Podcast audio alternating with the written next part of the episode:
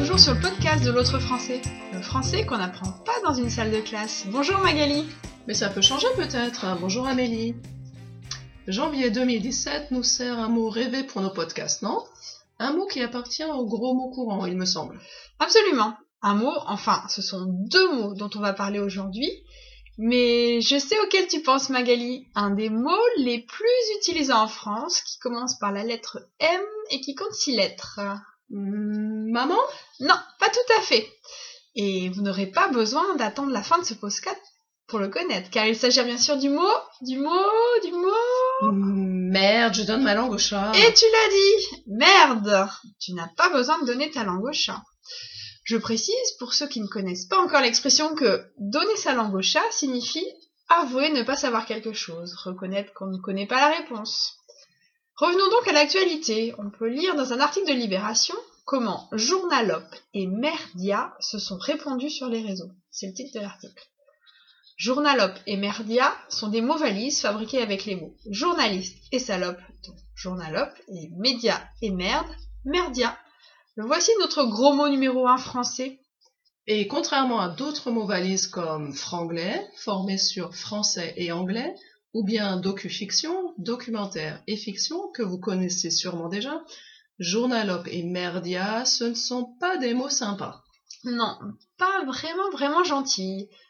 On les attend d'ailleurs dans la bouche de personnes qui se plaisent à injurier continuellement les journalistes ou les médias. Alors, merdia, c'est clair maintenant? Mais journalope Journalope, journaliste et salope. La salope, c'est une femme qui couche avec tout le monde, ici qui s'offre au plus offrant. L'idée étant que les journalistes sont aux ordres du monde politique et ont perdu leur libre arbitre. Ils obéissent uniquement aux puissants, ou, si on le formule avec le conditionnel, ils obéiraient uniquement aux puissants. Le conditionnel permet ici de laisser planer le doute.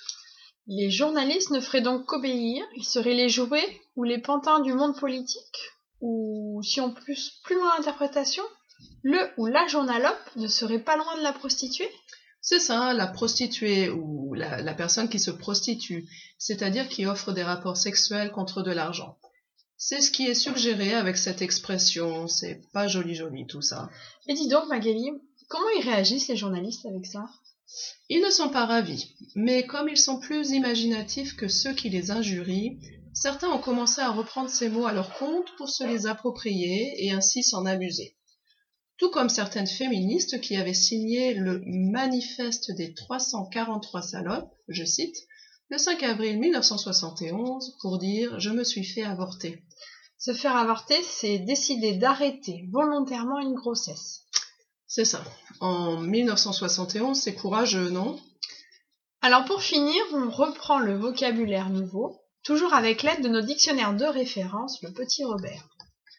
Dans le vocabulaire soft, et oui, on parle aussi anglais quand on parle français, oui, oui. On a Donner sa langue au chat, reconnaître qu'on n'a pas la solution. la prostituée, c'est la personne qui se livre à la prostitution en se donnant à quiconque la paye. Avorter, provoquer l'interruption d'une grossesse. Dans le vocabulaire vulgaire, donc à utiliser avec beaucoup de précaution, on a La salope, euh, c'est-à-dire le féminin de salaud d'après le petit Robert. Il est un peu court sur ce coup-là, l'ami Robert.